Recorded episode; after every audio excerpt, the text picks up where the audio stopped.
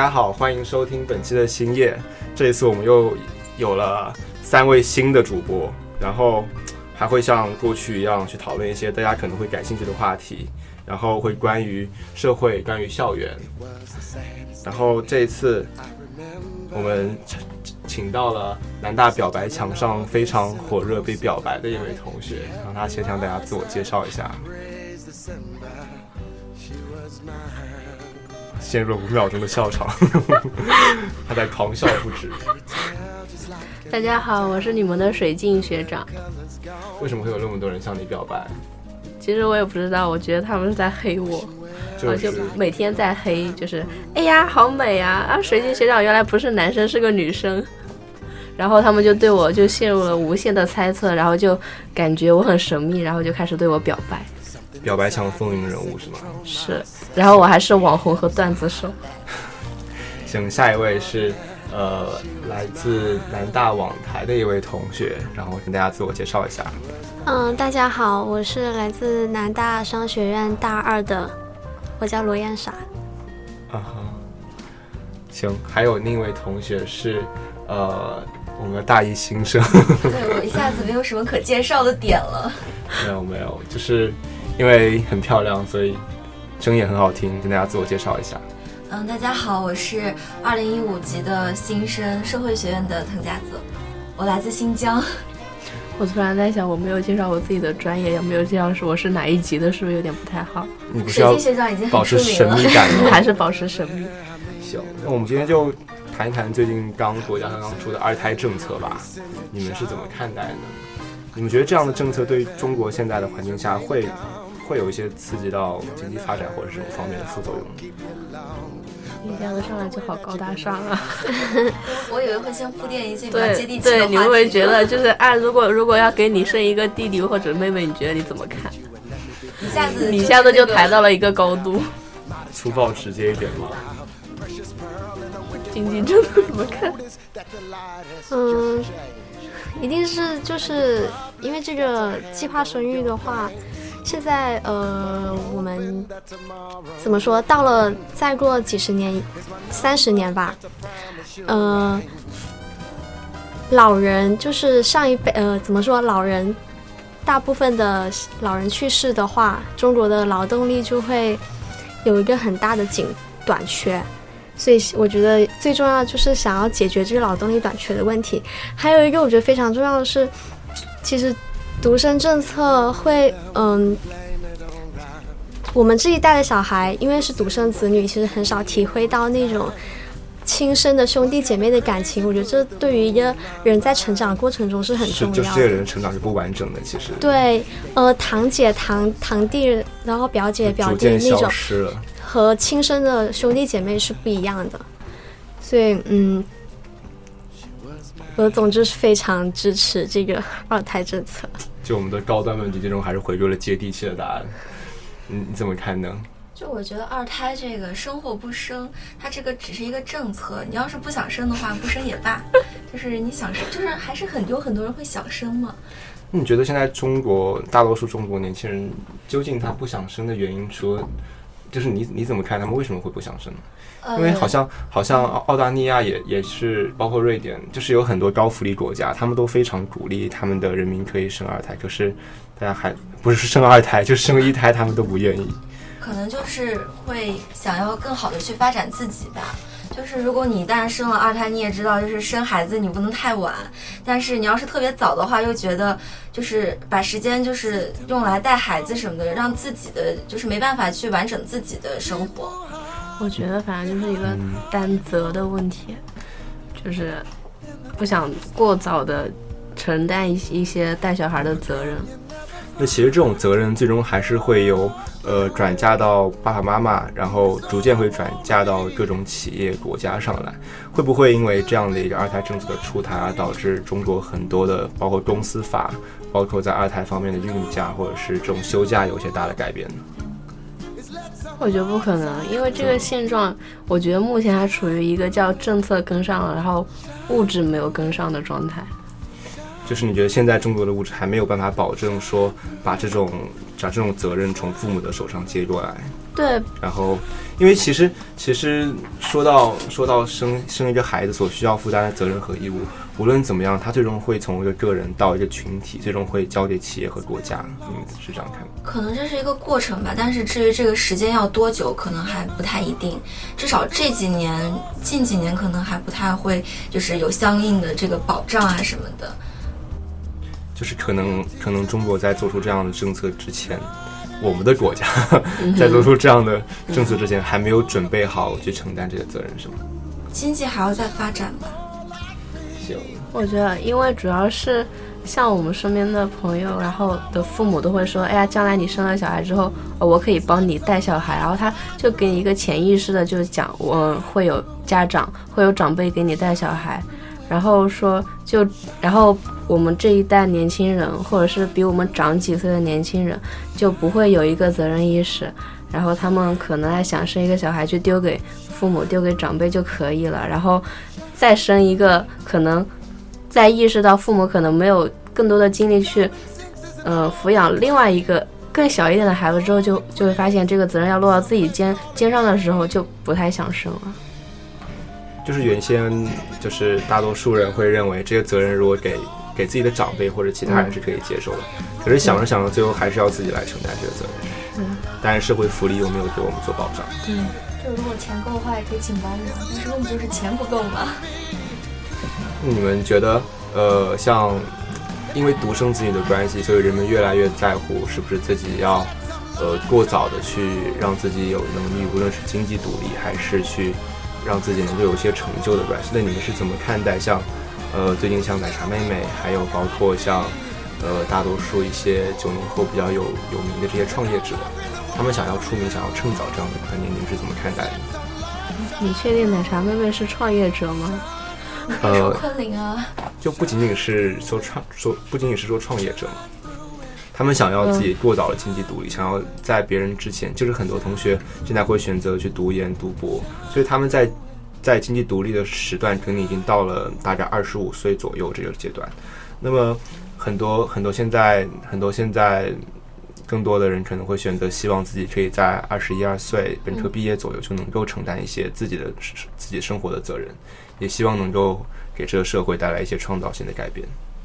啊，我觉得首先要看他个人预设。如果他的预设在做他，如果这个人在做出所有努力的之前，他他给自己的一个设定是，呃，我想给自己这样一个，呃，一个趁早独立的一个状态的话，我觉得那这样是好的。但是如果说他所做的这些只是为了一个炒作，或者是简单的就是出名的话，我觉得。并没有什么可以值得赞同的地方。我觉得这其实也都是顺其自然的事儿吧。对，他也没有想着，就是他，就比如说，就是像那个奶茶妹妹，她在遇到那个那个京东老板之前，她也没有想过自己要很早的就是要结婚生子这样子的。但是遇到就是遇到了，所以就是无所谓好或坏吧，就是每个人有自己的生活，有自己的选择。就是想怎么过就怎么过呗。你觉得呢？我也觉得，就是一个人生的道路，就是机遇碰到了什么，然后他刚好就抓住了什么，然后就顺其自然走到那个地方。而且就是，呃，我们现在年轻人嘛，都，呃，也是有一定的追求啊，或者一些找寻一些什么，嗯。就在那个过程中，什么叫出名趁早的话，也就只是。你不能理解为它是一种出名，可能更多的是一种独立。嗯，对，我也觉得就是机遇啦。嗯，在那个时候正好碰上一些什么事情，然后就顺其自然的走到那儿，这样。那现在其实很多人并不是想要顺其自然，他们想，呃，无论是各种选秀，或者是嗯各种选拔，他们希望能够。呃，尽可能去寻找一些机遇，甚至去追逐一些机遇，让自己可以过早的独立。你觉得这样会是有利的吗？还是怎么样？每个人的选择吧。有些人，我们就是一个输出价值观的节目。我觉得不太好。没事，就畅所欲言就好。什么问题来着？我也突然忘了这个问题，什么好长一大段。对，就是。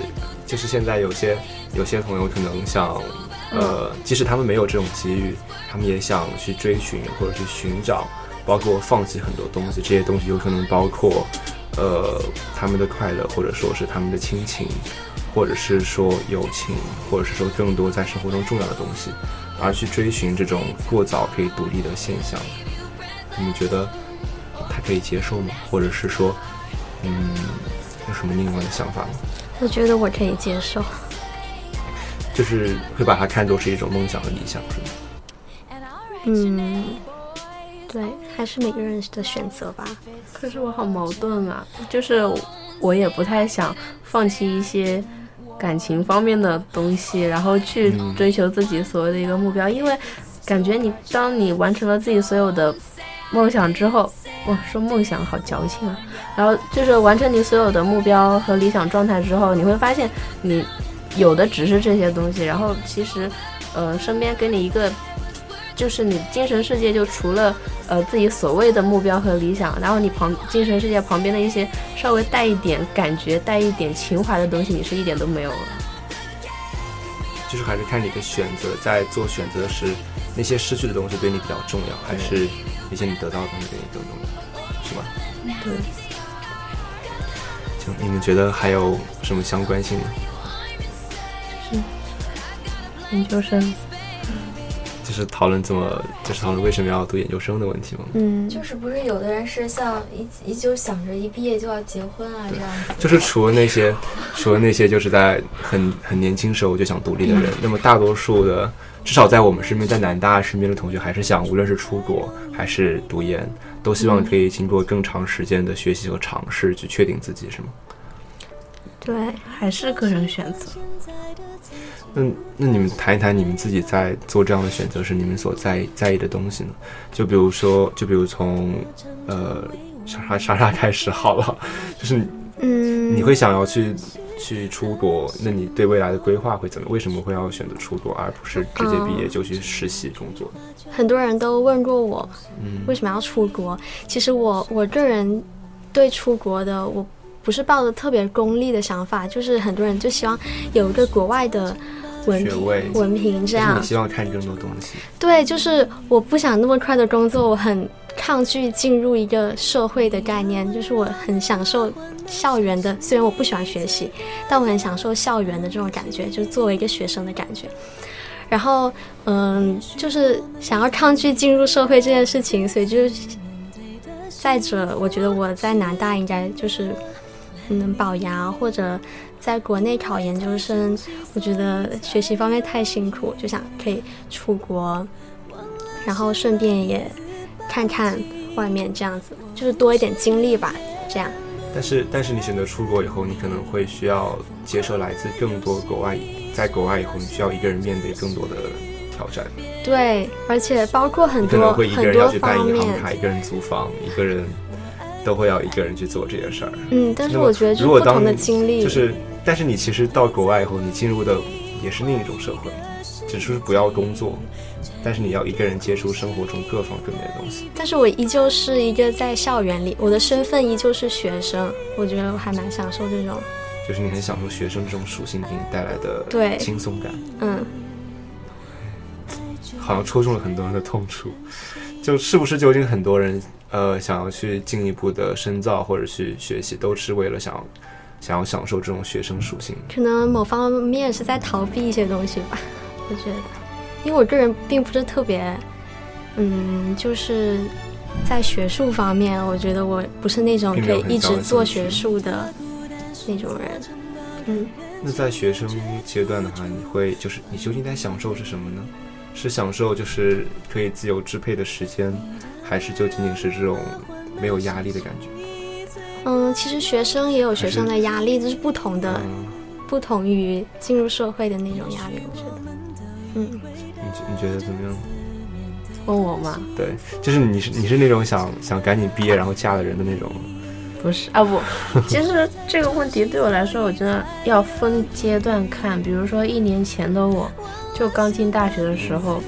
呃，我整个概念概概念里面就是，呃，我大学四年毕业之后就赶紧去找一个工作，然后再意识到老师不辅导员这一段剪掉，老师这一段剪掉，再意识到辅导员在问我们就就是你将来的就是路是走学术路还是走工作路的时候，我特别惊讶的是发现，哎，还好走学学术路这件事情。然后我就想了很久啊，说感觉自己其实可能更适合工作吧。然后现在转系之后，很多学长学姐跟我说，呃，新闻传播这方面，如果你只是单纯的念四年。呃，不再去做一个研究生的深造什么，或者是怎样，可能工作就找的比较 low，然后就不得不让我开始考，重新考虑要不要读研这件事情。就是其实你在学术方面的选择，也是为了工作做出了妥协，对，是吗？对，也不一定叫妥协，我觉得就是，毕竟我可能对新新传这个专业，可能还是存在一点理想的。就是说，如果将来读研的话，那也可能是理想跟压迫两个人两两两种因素交织在一起，然后把我逼上了这条路。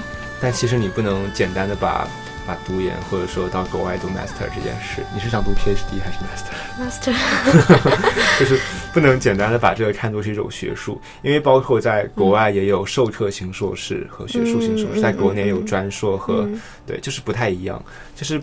包括呃，因为我们现在这种想法在高等教育体系里面也受到了一些关注，就是可能更多的学校会会给予学生的仅仅是一种授课型硕士的项目，也像在国内的话，可能也就是就也就是对要求稍微低一点学术的一些一些硕士项目，都只是为了呃为社会这个大熔炉提高提高他的人才入口的一个门槛而提供的学位教育，怎么觉得？就是我在想，就是出国，就是，就是我觉得应该花很多钱吧。就是你的家庭条件啊什么的，如果你不是学校保送的话，就是这就是家庭就是经济实力是否值得去交换？对，这是一个很必要的考虑。就是如果你家里就是普通的工薪阶层，或者是更更差更低一点的，那可能就不会去考虑要出国深造的这个问题吧。那要么就是面临的就是要么就是毕业，要么就是读研。但是读研的话，我就是在想，因为我的专业就是我是社会学院的嘛，你听这个名字就知道我们是跟社会有关的呀。就是如果要么是搞学术，要么就是就直接真的是走进走进社会了。我对学术又没有什么特别大的追求，然后我觉得我就在想，如果读个硕士出来都二十五六七，哎呀我的天哪！想一想就觉得压力好大呀。其实我觉得国内的本科加硕士是还蛮久的，四年加三年，七年。对对，对于女生来说，对女生真的就会要想着要要以后，比如说结婚的那个，然后所以家里面会催，自己倒还好，但家里肯定会。就我妈就建议什么边工作边读硕士，就不是那种全日制的 在职的那种。所以你现在就就非常渴望能够在本科阶段就。解决掉情感方面的问题吗？也并没有。所以我觉得女生在二十到三十岁这个阶段是特别忙的一个阶段，就是要从一个好女孩到一个不是，就是你要完成学业，然后你要找到好的工作，然后你要开始组建家庭，你要开始生育。虽然说这并就是没有人规定女生一定要在二十到三十岁之间完成这件事情，但是。一旦你如果设想一个三十岁以后女人，然后人家问你就是，嗯，什么结婚了没有，是不是？就社会上的一些东西都已经，对，已经就是好像就是好像女生的二十到三十，所有人都这么做，好像我也要这么做一样。对，就是感觉女生的二十到三十这十年非常的忙，要完成好多事情。就是给给予大多数女生而言，这是一种基本要求的动作，是吗？嗯，但是我觉得社会上，就是社会给女女生的一种设定还是怎样？觉得其实不一定，嗯，人生的方式是可以自己选择的嘛。但是好像就社会给你的这种设定，就会觉得如果没有完成这件事情，好像就会还是会要求你就会被划，你就会被划入一种可能是异异化了。所以说，很多女生就希望在本科阶段就找到爱情嘛，是这样。是说，可是很多人都都说大学的时候恋爱比较不靠谱吗。你觉得是哪些方面？哦，对你之前跟我说，如果说说你不太能够理解为什么很多人反对这种就很快的在一起，很快的分开。嗯，对，就是我觉得就是。大学嘛，本来就是大家都是来自各个地方的人，嗯就是你喜欢某一个人，可能也就是某一个瞬间的事儿。但是要不要谈恋爱，这是就是谈恋爱是一个很长期的一个动作嘛。嗯但是你要确定你是否要跟这一个人谈恋爱，那就可以说，那我们先试一下，如果不合适分开，我觉得是很正常的事情。就是总比要拖很久然后再分开要好得可是你。可是你没有想过一个问题，就是你觉得不合适，只是可能你觉得别人觉得很合适，然后当你在放弃的时候，可能就伤害了另一个人。所以就是，嗯，就要谈到一个比较 low 的话，也就是勾搭要慎重，就是勾勾搭不仅要为自己对还要为别人还要为别人负责，是吗？是的，嗯，这倒是你现在是有新的想法了吗？我，我不知道啊，因为因为这个这个我只能现在口头的聊一聊，我又并没有真的接触到这些事情，对你说对吧？你知道我的情况。就是我们基本介绍一下，就就这位很漂亮的女生，她是非常非常稳定的一个情感状态。就听众们就不要私戳小编要她的联系方式了。然后还有一个 还有一个，啊，天了噜，还有一个很神秘的水晶学长还有一个水晶学长，非常希望得到大家的关注。啊，也这段剪掉，不是这段剪掉，呃，OK，那那其实你你其实也有挺多人联系你的啊，为什么你？其实我觉得你挺奇怪的，你一面举举着高旗说我想尽快谈这恋爱，段剪掉。想尽快想尽快不要写举 OK 着 OK 高旗 OK，我们我们剪掉了。好，OK，不会剪。然后，但是但是另外你又你你又你又觉得那些追我的男生我并不喜欢，我我不要接受他们。那那你觉得就是什么样的什么样的人会真正触动你，让你对他产生兴趣呢？除了他长得很帅以外，你真的要在这个节目里把我塑造成一个很浮夸，然后就只看脸。只看脸的这种形象 我吗不？已经帮你否定了除了年以外。没有啊，就嗯，可能是共鸣，共鸣，然后能够懂我的，就是可能需要一点跟我有共鸣的人，然后能够懂我的人。嗯，就是聊天聊到一起对还是很重要的。对，就是有一些我其实蛮拒绝一些目的鲜明的勾搭，嗯，嗯，是吧？就就比如说我们我们上周在南财就有人突然问你要微信号，后来有发展吗？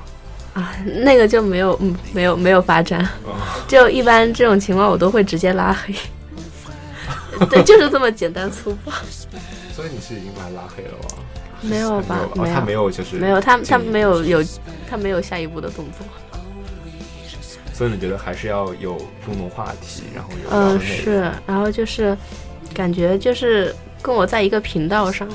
嗯，如果说，呃，我觉得我自己还算就是稍微有一点情调的人，然后如果说一个就是，嗯，真的是一个很很木讷的人，但就只是看脸的一个直男的话，然后再带着鲜明的目的性为什么要说是，看脸的直男？为什么要为什么要带着直男？哎呀，不好意思，好像躺，好像很多直男躺躺枪，就就是，嗯，就是你觉得他如果只是喜欢你的外表，但是并没有关切你的内心的话，你就会很抗拒他。其实他像或者是带着一种猎奇的心态去来找我聊天的话，就不太好。行，嗯我们莎莎觉得呢？我觉得对我同意他的说法，就是目的性很强的勾搭，嗯女生一开始就会觉得很抗拒的。那那你们其实就给了男生一个很很难解的问题啊，就是第一，你们要求这个男生不要带有很强的目的性，那么这个男生就一定很狡猾，对不对？首先，首先每每个男孩一开始都是很很好的男孩，然后他发现他喜欢上了一个女生，嗯他开始尝试和她沟通，嗯然后开始向她表达爱意。可是你们突然觉得这个人，这个人好直接，就太目的性强烈，把人家拒绝之外，然后别人就会很伤心，然后逐渐的在这样的打怪升级中变得狡猾，变得高经验值，然后他们就会逐渐逐渐用另外的你们能接受的方式。所谓慢慢的侵入你们的生活，或者给你们沉浸式的聊天体验。说的好可怕的样子。对啊，就是从一件小事到嗯到大事，然后慢慢慢慢慢慢和你们熟悉，这其实也是另一种狡猾。这可是你们喜欢这种狡猾吗？不是我，嗯，怎么说？我不排除一见钟情的那种浪漫，但是我觉得就是，嗯，女生就是一开始一个男生接近你的时候，女生应该是希望有一个怎么说，让要自然而然，让感情生长的过程。对不要一就是上来就特别热烈，把会把女生吓到的。对，如果女生对你不是一见钟情，那她就是需要一个生感情生长的过程，就是让其实还蛮讲究聊天的艺术。嗯，所以就是表白是就是成功的号角，而不是而不是战斗的开始，是吗？而且我觉得男生就是如果想要追一个女生的话，就千万不要不要先表白，就是慢慢的来，然后嗯表白是后来就是你看这个女生对你有什么反应，然后你再决定你要不要表白。但是有有的就是你真的是一表白然后就是死了，因为女生要么是拒绝，要么是答应嘛。如果真的是特别讨厌你的话，当然就拒绝了。而且我身边很多女生都有跟我说过，就是其实女生有的时候还蛮享受那种，被追的过程，不是就是感情呃确定关系确定之前的那种小暧昧暧昧，对对对，那个就是那种互相猜，然后互相拿对方就是心里的那种感觉。就折磨对雪晶是一种折磨。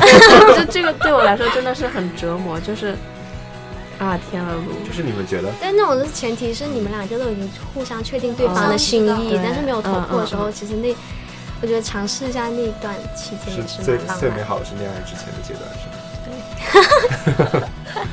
可是水晶已经要暴击吗？水晶已经要崩溃了，就双膝中箭，崩溃了。就是但是有的时候有有有一种现象，就是这个男生对每个女生都很好。对，就是这样，就就这会让我还蛮，其实也也是可以接受的，就是妇女之友嘛。嗯然后他对每个女生的好都会变相的变成一种暧昧。对，这就变成很讨厌了。就正好又知道有一些男生就是这样，这段可以剪掉吗？我们不知道他是谁啊，但是不会剪的了。行，那你们你们就会觉得想要那种只对你们一个人暧昧的男生是吗？应该是吧？那不然呢？那不然呢？不然呢？我觉得这都道道德的问题了。对啊，这个就是渣还是不渣的问题。对啊，天了噜，你刚刚问问出了怎样的问题，反映出了你怎样的内心？这段会剪掉 的。这段不要剪出。没有没有，其实我刚才这样，我是想说，就是我之前也听过一种观点，就是其实还蛮多蛮多妹子挺讨挺讨厌那种喜欢暧昧的男生，可是我又从你们这边得到那种，就是你们还蛮喜欢这种暧昧的感觉。不是是这种暧昧是两个人之间的，已经是那种两个人就相互确定彼此的心意。其实两个人就是都知道，就是嗯不捅破就是那个。很很享受这种营造的氛围，其实我不喜欢这种就是受过伤吗。啊，是的呢，怎么就突然变成了一个一个知音类节目？知道，就我我们绝对不会说分分分的啦，我们还是还是希望，如果如果就是很快的放弃是一种伟大的话，这一次不希望你伟大，咦，懂吗？